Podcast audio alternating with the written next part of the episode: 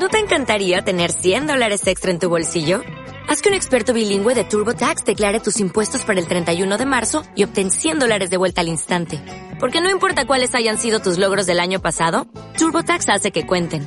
Obtén 100 dólares de vuelta y tus impuestos con 100% de precisión. Solo con Intuit TurboTax.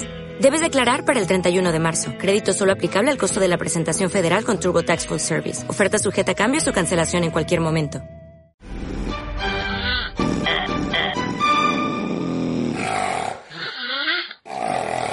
Regresa nuestro tradicional concurso anual de ronquidos.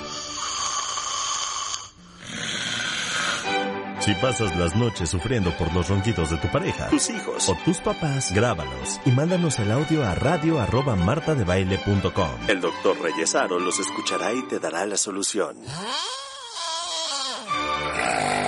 Habrá grandes alegrías para los tres estrenduosos y mejores ronquidos. Tienes hasta el martes 26 de enero para mandarnos el concurso de ronquidos. Solo con Marta de Baile en W.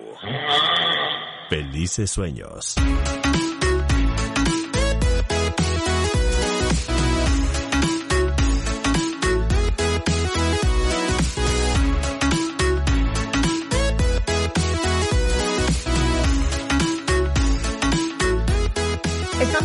Cuentavientes. Qué bueno que siguen con nosotros. Son las 12.08 de la tarde. A ver, queremos hacer una convocatoria, cuentavientes, pero necesitamos que nos ayuden. Queremos hacer nuestro tradicional concurso de ronquidos, ¿ok? Para todos aquellos que pasan... Que escuche Juan, que escuche Juan. Para todos aquellos que pasan las noches sufriendo con los ronquidos del fulano, de la fulana, de sus hijos, de los papás, regresa nuestro concurso anual de ronquidos. Fíjense bien, tienen que grabar, de, ser posible, esta misma noche, a su pareja mientras roncan me mandan el audio a radio arroba y el ganador se va a llevar increíbles alegrías para solucionar sus broncas y tener un mejor descanso. Obviamente vamos a subir sus audios, nos ponen ahí cuando nos lo manden por mail, este es mi marido, se llama fulano de tal y, Y nos cuentan de la historia. Entonces tienen a partir de hoy y hasta el 26 de enero para mandar sus audios y que nos carcajeemos todos. De aquí Estamos- al martes que entra, de aquí al martes que entra, grabe, empiecen a grabar los ronquidos de su pareja, de sus papás, de sus hijos, de quien ronque estrenduoso y horrendo. Pero no se les olvide, cuentavientes, Está muy divertido esto, de verdad, háganme caso. Ahora sí. 12-12 del día en W Radio. Desde Madrid, desde Madrid, España. ¡Jolines, coño! Está con nosotros de regreso. Nada más y nada menos que nuestra queridísima doctora Laura Rojas Marcos. Es doctora en psicología clínica, investigadora conferencista, psicoterapeuta. Ella se licenció en psicología clínica de la Universidad de Nueva York, o sea, de NYU. Es miembro de la Real Academia Española de Doctores, psicoterapeuta por la Federación Europea de Psicología, miembro de la Asociación Americana de Psicología, ha sido seleccionada como una de las top 100 mujeres líderes e influyentes en España, autora de varios artículos y de varios libros, Hablar y Aprender, El sentimiento de culpa, Somos Cambio y de lo que vamos a hablar el día de hoy, las familias de relaciones Sí. tóxicas a relaciones sanas. A ver, todos los que están en problemados con el hermano, con el tío, con la mamá, con el yerno, con la nuera, con la cuñada, con el primo, ¿cómo frenas la toxicidad en una familia que se propaga como si fuera cáncer, Laura?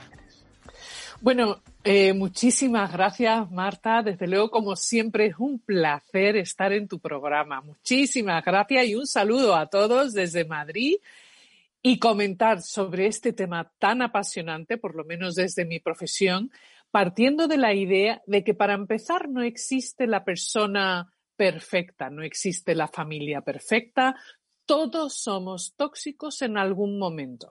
Ahora bien, hay una diferencia entre tener un día de mal humor, eh, tener dolores o estar sufriendo una enfermedad o muchísimas preocupaciones como estamos viendo hoy día a raíz de la pandemia. Pero por otro lado, por otro lado, están aquellas personas que viven en esa eh, toxicidad envenenando a otros, provocando malestar o enfrentamientos entre uno y otro, personas egoístas, personas que comunican de una manera agresiva, humillan o se burlan de otros. Entonces, a veces, ¿qué ocurre? Que en la familia nos encontramos un poquito atrapados porque no dejan de ser personas que son las no elegidas. No elegimos a nuestra familia, elegimos a los amigos y a la pareja, pero a la familia y a la familia política no las elegimos, ¿verdad, Marta? Y claro, el aprender a convivir pues es un reto y un desafío para todos. Y, vamos a dejarnos de babosadas en este programa. Estamos secuestrados por la familia. Te voy a decir por qué lo veo de esa manera. Porque toda la enseñanza, tanto social como religiosa, es que la familia es el centro de todo. La familia es quien va a estar ahí para ti en las buenas y en las malas. La familia es la que más te quiere. La familia es la que quiere lo mejor para ti. La familia es el núcleo de tu vida. La familia es el seno de tu inicio y de tu historia. Entonces, salirte de familias tóxicas es pseudo imposible.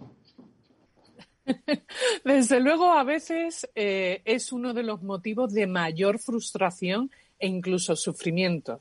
Y de acuerdo con lo que estás diciendo, no olvidemos que es para la gran mayoría de las personas, la familia es ese primer escenario de nuestra vida. Es el lugar donde aprendemos a amar, a ser queridos, pero también a competir y a, y de hecho es donde aprendemos a sentir todos nuestros primeros sentimientos, todas las primeras emociones, ya sean positivas o negativas. la envidia. es que la, familia es tu primera gran escuela. Exacto. Y lo es.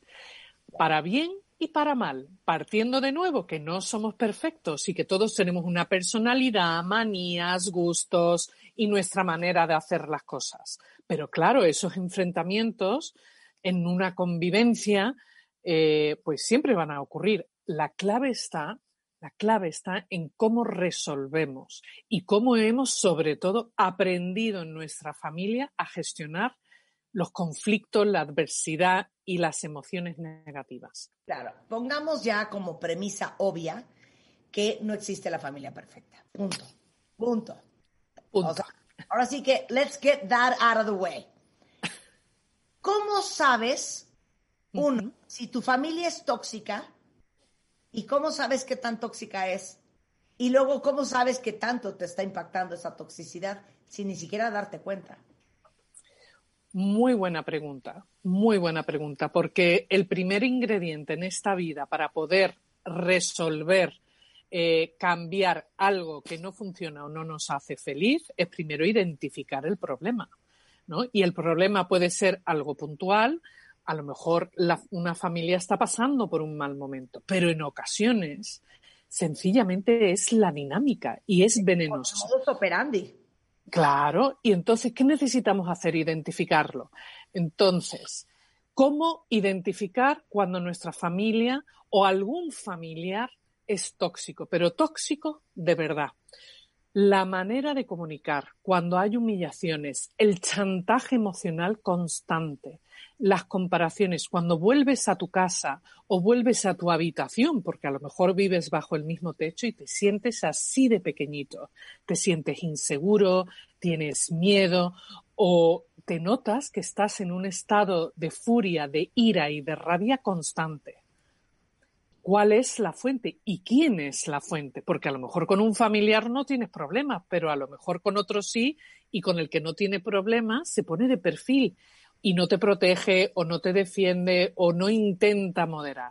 Evidentemente, con todo conflicto, yo soy siempre partidaria de intentar hablar, resolver y, bueno, pues que todo el mundo contribuya, pero no siempre es posible. Y en esas dinámicas familiares A veces hay crueldad incluso. He trabajado, por ejemplo, con personas donde la, madre o el padre siente envidia del hijo o de la hija. ¿Y qué sucede? Pues lo que pasa con la envidia, que no solamente mmm, te produce malestar y odio incluso hacia ese hijo, sino que intentas destruirlo, ¿no? Porque a lo mejor no sabes contenerte o entender qué es lo que te está pasando. Pero estas cosas pasan. Hay padres que no quieren a sus hijos y hay hijos que no quieren a sus padres. No los quieren. Entonces, no hay que dar por hecho porque nacemos en una familia que nos vamos a querer. Pero, como decimos aquí, ¿no? Que tenemos un refrán que a veces se recoge lo que se siembra. Time, time, time. Es muy fuerte lo que acabas de decir. No demos por hecho que porque naciste en esa familia, esa familia la tienes que querer o te va a querer. Exacto. Y que recogemos lo que sembramos. Pero fíjate qué fuerte, porque nuevamente regreso al tema de la religión y del tema social. Y cuando hemos hecho programas especiales hablando de la compleja relación entre madres e hijas o entre padres e hijos o viceversa, sí. es bien difícil porque traemos tatuada esta creencia de que nadie te conoce mejor que tu madre, nadie te va a querer más que tu madre, nadie quiere lo mejor para ti que tu madre, pero a lo mejor tu mamá es una perra, ¿no? Y, en el caso de familias tóxicas, eh, a lo mejor ustedes crecieron en una familia donde todo el mundo andaba de puntitas porque su papá es un energúmeno. O a lo mejor han vivido entre la espada y la pared porque su mamá se la vive entre el chantaje, la lágrima, el victimismo, la manipulación. O a lo mejor tienen eh, un hermano que tiene, yo qué sé, una adicción, que es un desastre, que nunca le ha ido bien, que tiene un desorden de vida y eso ha salpicado al resto de la familia. Es durísimo. Y luego está aquellos padres o aquellos hijos, no solamente que se sienten con derecho que tú me tienes que dar porque yo te he traído al mundo, ¿no? Y me debes tu vida porque yo te he parido, ¿no?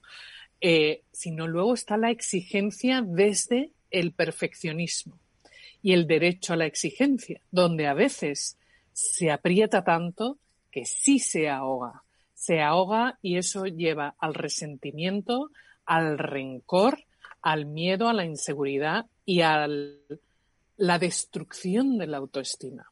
Y estas cosas pasan en los entornos de violencia, de falta de respeto, donde no hay compromiso y donde se aplica la fuerza y la esa autoridad totalitaria que suele ser ¿no? siempre muy desgarradora. Claro.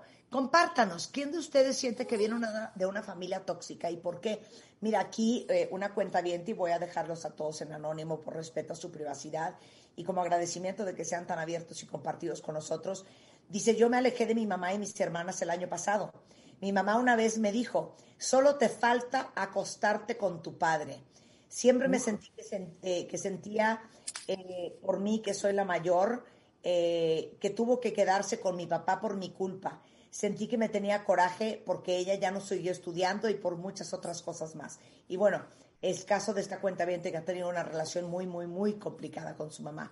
Eh, eh, bueno, y en fin, hay muchísimos otros, mi papá y mi hermano, con mi papá porque siempre creía que cuando expresaba mi opinión era solo para estar en su contra, y con mi hermano porque peleábamos demasiado, sin duda nos queremos, pero nos quedaron mucho bajo la competencia y eso daña las, las relaciones y apenas lo estamos superando. Implica una, una, pues muchísimo trabajo, ¿no?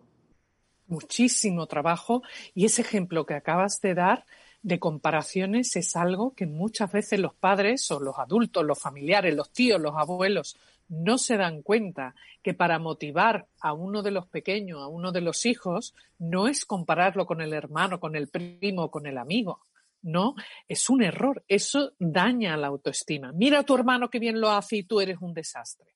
Eso no lleva a ningún lado. Lleva al resentimiento, al rencor y desde luego al distanciamiento emocional a la hora de motivar hay que centrarse en las fortalezas, por ejemplo, de los hijos, pero da igual la edad que tenga. No hay que olvidar que uno quiere ser escuchado y quiere ser querido.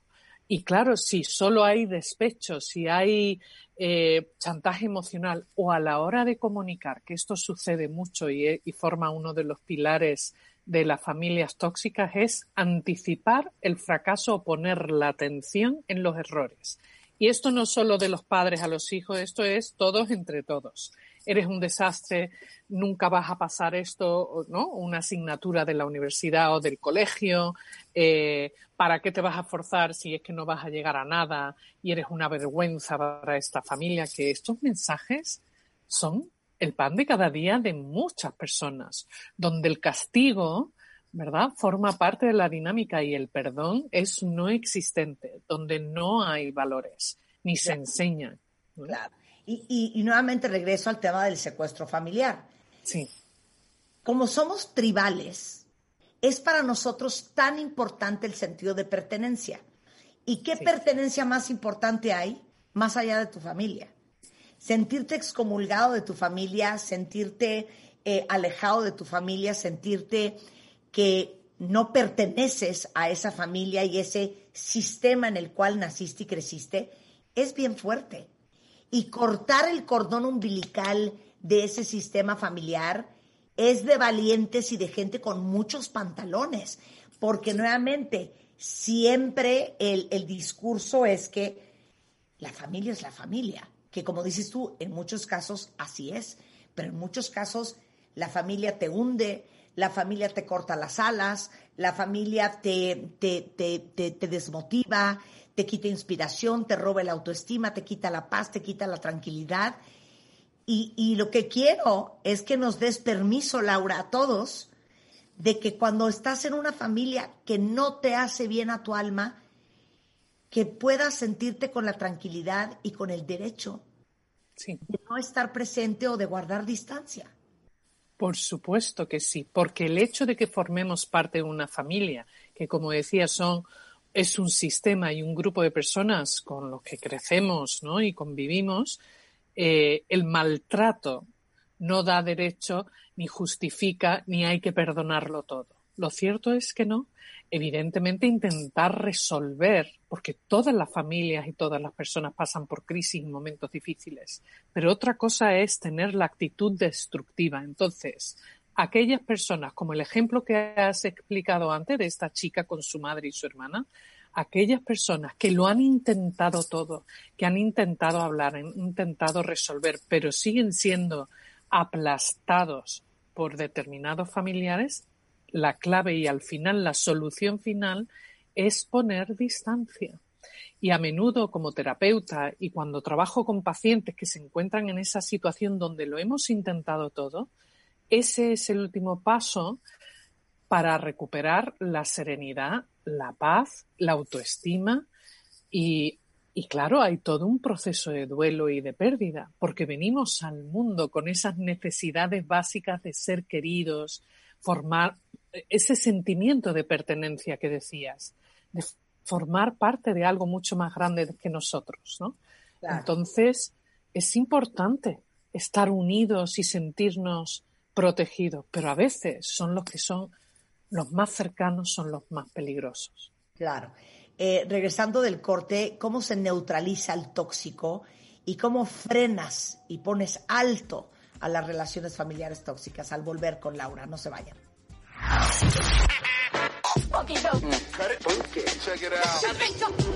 Escuchas a de Baile W Radio 96.9. Hacemos una pausa.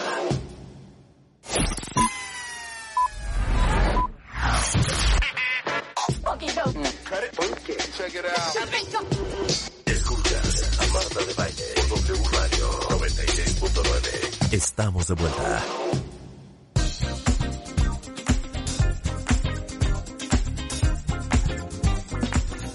En una conversación increíble con eh, eh, la psicóloga Laura Rojas.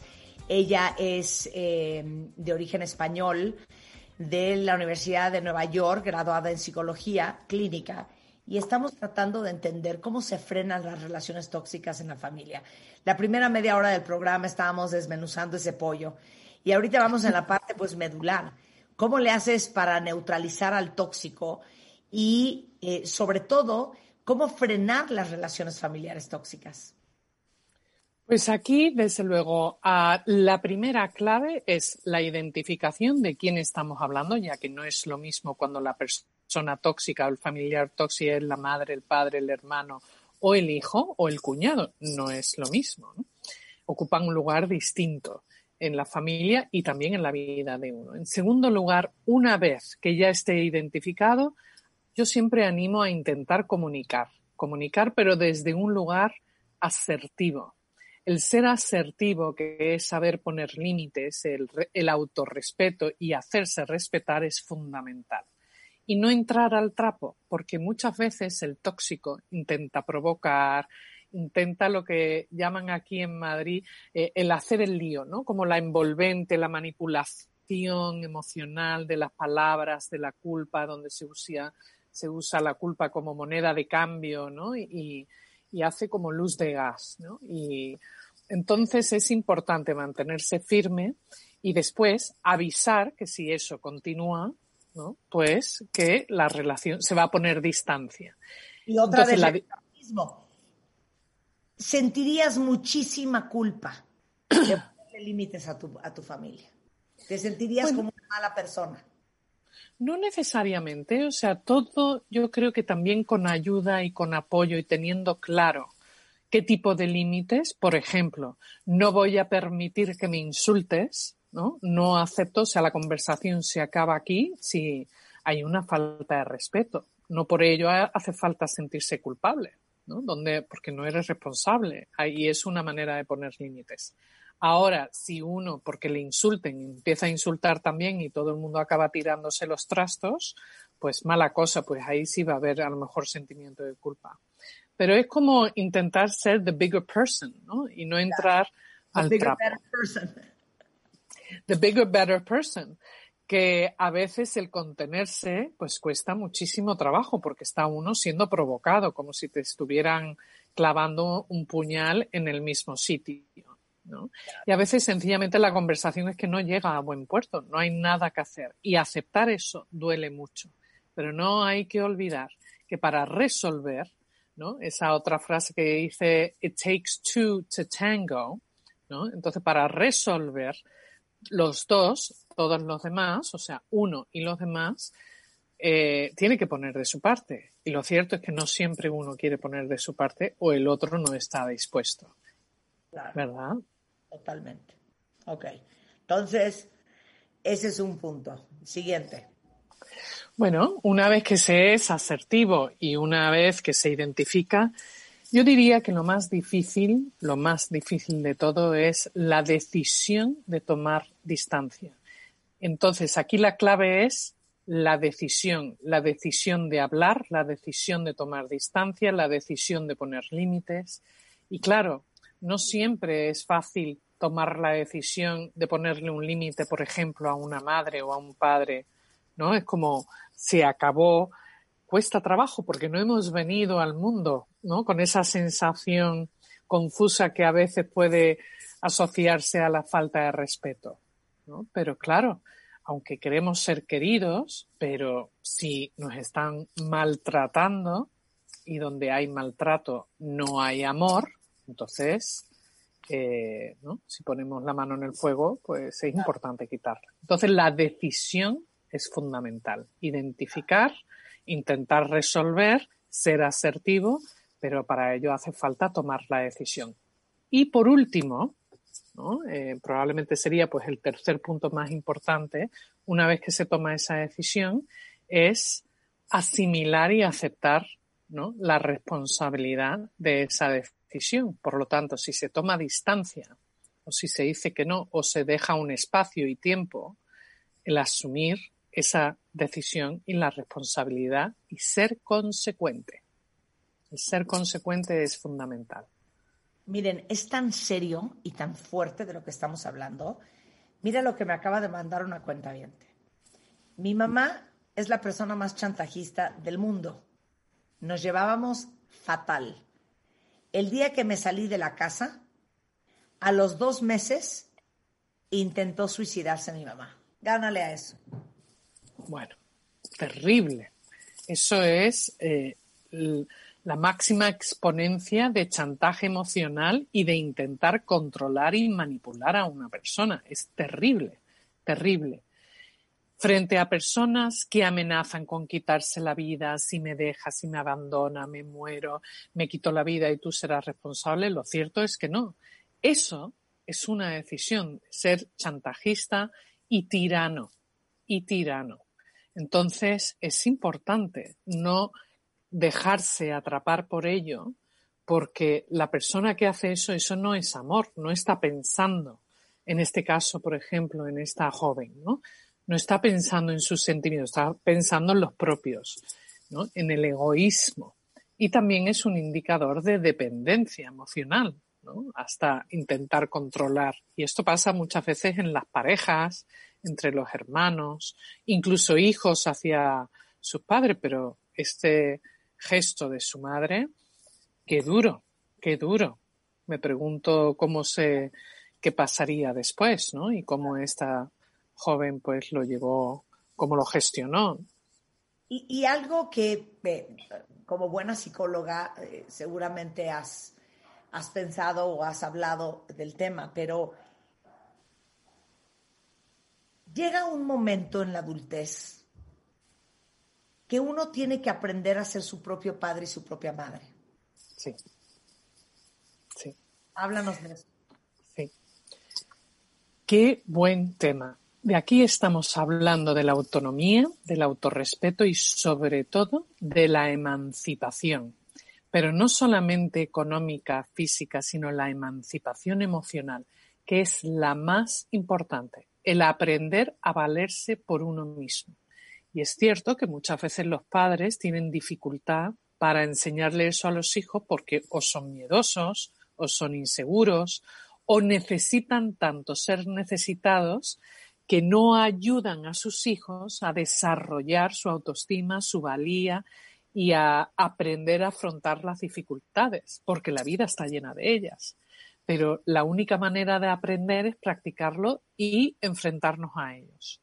Entonces, esa dependencia o emancipación, el aprender a valerte por ti mismo, es como practicar, practicar y hacer un internship en la vida y practice makes perfect y uno va aprendiendo. Pero claro, para aprender uno necesita dejarse aprender y todo tenemos nuestro estilo, nuestra manera de aprender.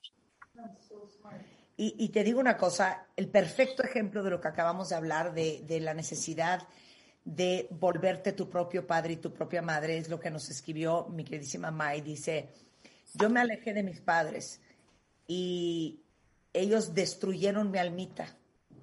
Les agradezco que me alimentaron y me educaron, pero reconstruirme fue obra mía. Entonces, llega un momento en donde uno tiene que dejar, por no decir otra palabra, de desear y de querer seguir pensando que tus papás deben de cambiar, pueden cambiar, van a cambiar, van a entender, van a crecer, para que te den, ¿no? Como, como buen niño, porque todos tenemos nuestro lado y nuestro niño interior, lo que quieres que sea, lo que necesitas que sea, lo que necesitas de él o de ella, lo que quisieras que fuera diferente, olvidarte de esas babosadas y darte cuenta que probablemente lo que quisieras obtener de tus padres te lo tienes que dar tú solo. Muy bien. Y eso es responsabilizarse.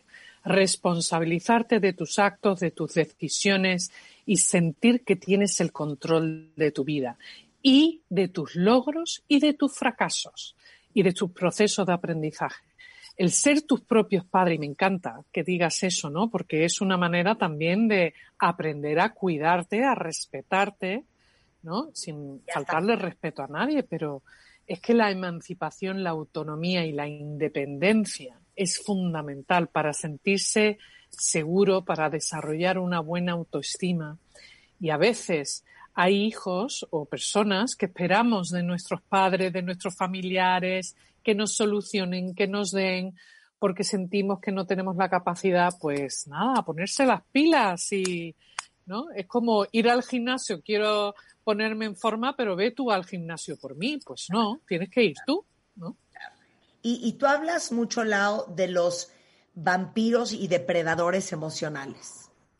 Sí, sí. Y esos son los mayores tóxicos. Y eso puede haber en la familia, en la no familia, en el trabajo. Es una actitud. Eh, las personas que son vampiros emocionales es como que te absorben, te chupan, en vez de la sangre, la energía, tu esencia, tus fortalezas. La alegría. La alegría, la seguridad, ¿no? La capacidad de tomar decisiones, la autonomía. Lamentablemente a veces nos encontramos con que en nuestra familia pues hay algún vampiro tóxico. Hay que identificarlo porque aunque no lleva unos dientes y unos colmillos largos ¿no? y una cara pálida, ¿verdad? Como los vampiros, pero ahí está. Y siempre que estás con ellos, después estás agotado, drained, como si te hubieran absorbido toda la energía y, y hasta la voluntad, ¿no? Hasta la voluntad. Es durísimo y hay que identificarlos. Perdón lo que voy a decir, yo he estado con un par de personas, solo dos, pero las tengo muy bien identificadas. No les estoy exagerando. Yo pasaba tres horas con ellos, empezaba a bostezar, me daba un sueño espantoso y no era porque era gente aburrida, era porque me drenaba su presencia, me drenaba.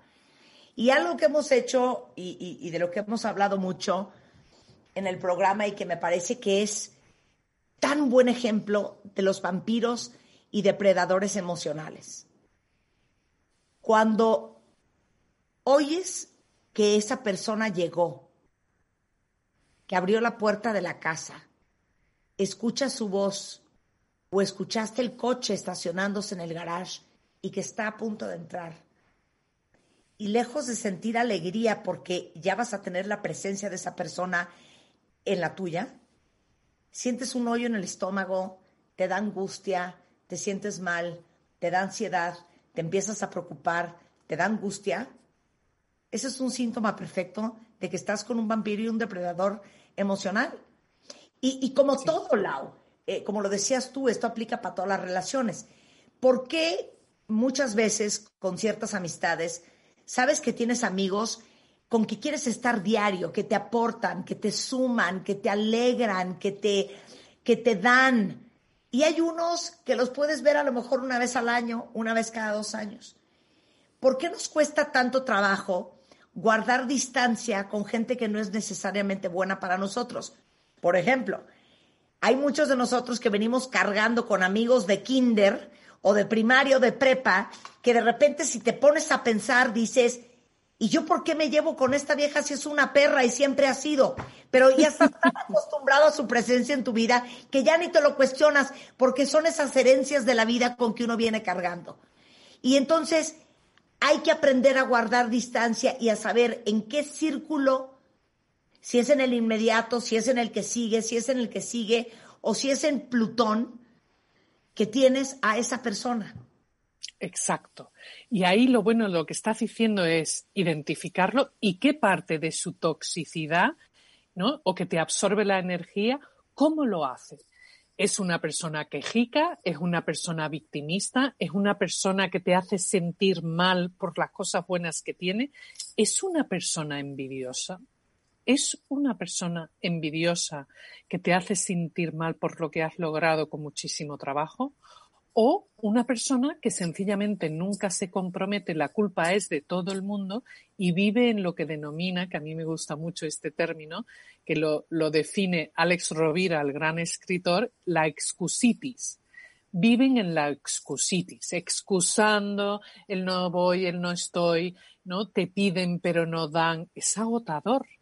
Y es cierto que a veces pues hay personas de, de la prepa, de la infancia, pues que forman parte de una comunidad. Ahora bien, podemos elegir a lo mejor verla solamente una vez al año y con mucha gente. Y a lo mejor no perder el tiempo en quedar a solas durante todos los fines de semana. ¡Qué horror! Porque es que acaba uno deprimido.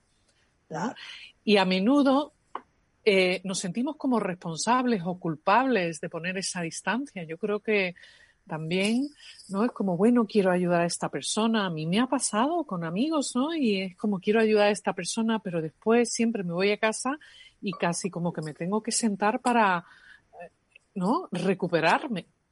Y, y claro, claro, es que es agotador. Entonces, bueno. Cuando tienes síndrome del rescatador y síndrome del salvador. Claro, totalmente. Totalmente. Entonces ahí quizás la pregunta es, ¿y por qué necesitas salvar?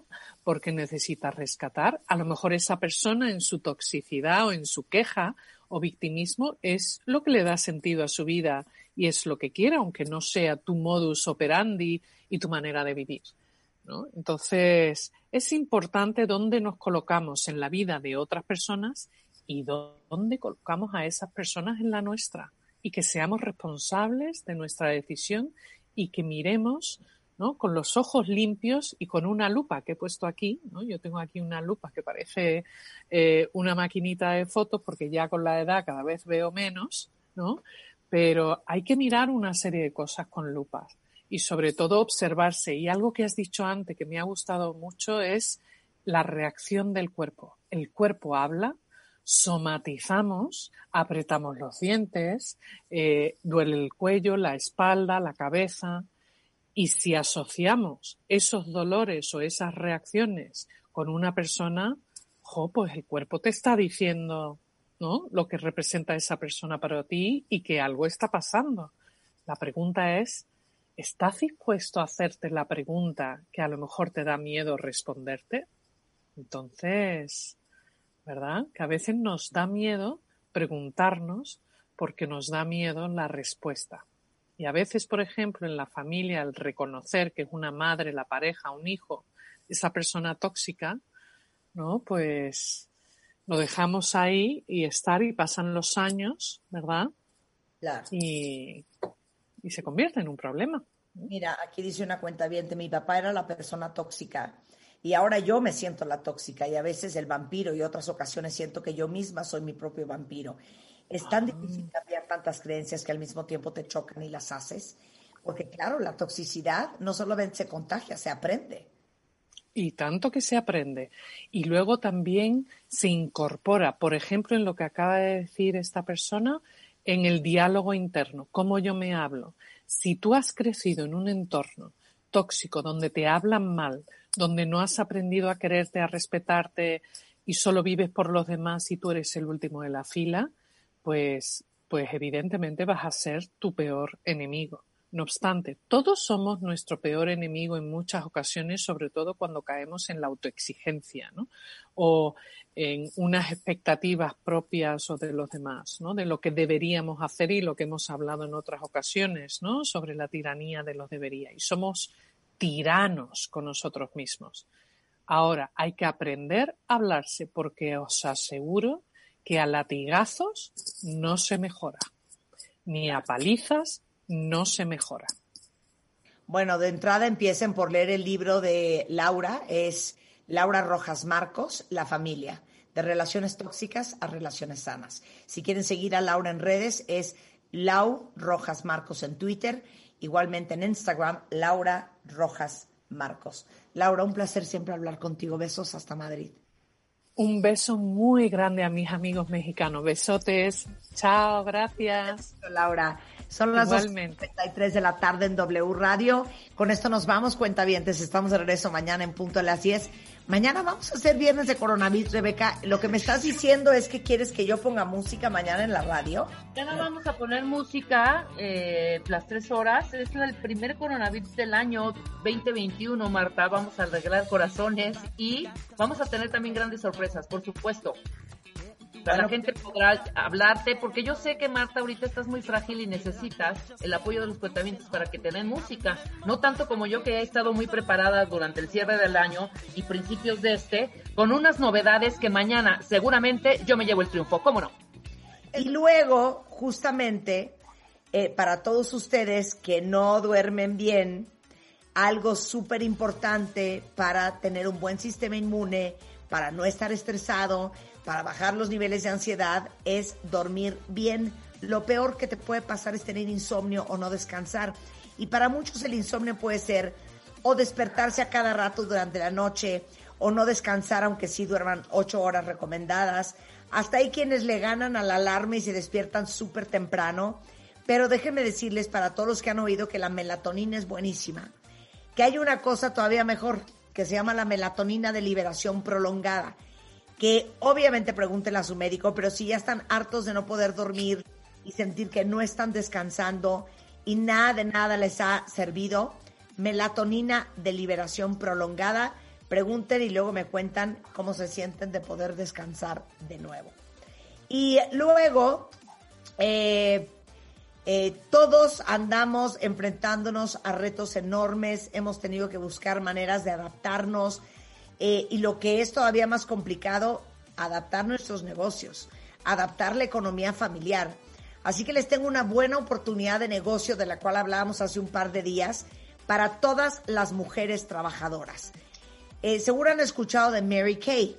Bueno, y es la compañía número uno de belleza y de cuidado personal de venta directa en México, avalada por Euromonitor, con más de 30 años creando oportunidades para que las mujeres tomen el control de su futuro, sean económicamente independientes y autosuficientes. Y ahora tienen una promoción buenísima que se llama Enero Rosa, para darles todo lo que necesitan a sus consultoras de belleza independientes. Lo único que tienen que hacer si ustedes quieren empezar a hacer dinero con Mary Kay es pagar 48 pesos, que es una inversión mínima, y Mary Kay les da absolutamente todo lo que necesitan, desde un kit de inicio con todos los productos favoritos para que generen ganancias rápidas, hasta entrenamientos, programas educativos de negocios, manejo de redes sociales y muchos beneficios extras como trabajar en su horario, disfrutar a su familia, tener tiempo para ustedes. Entonces, entren a Mary Kay, que se escribe M-A-R-Y, K-A-Y.com.mx, marykay.com.mx, para que se pongan en contacto con una consultora de belleza, para que empiecen ya hacer dinero con Mary Kay. Ahora sí, eso es todo. Con esto nos vamos. Estamos de regreso mañana en Punta a las 10. No se vayan mucho más en W Radio.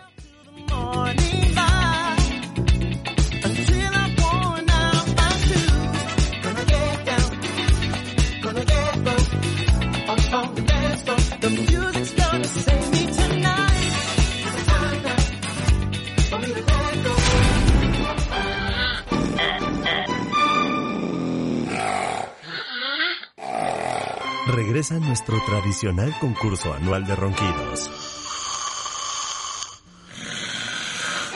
Si pasas las noches sufriendo por los ronquidos de tu pareja, tus hijos o tus papás, grábalos y mándanos el audio a radio arroba martadebaile.com. El doctor Reyesaro los escuchará y te dará la solución. Habrá grandes alegrías para los tres estrentuosos y mejores ronquidos. Tienes hasta el martes 26 de enero para mandarnos el concurso de ronquidos. Solo con Marta de Baile en W. Felices sueños.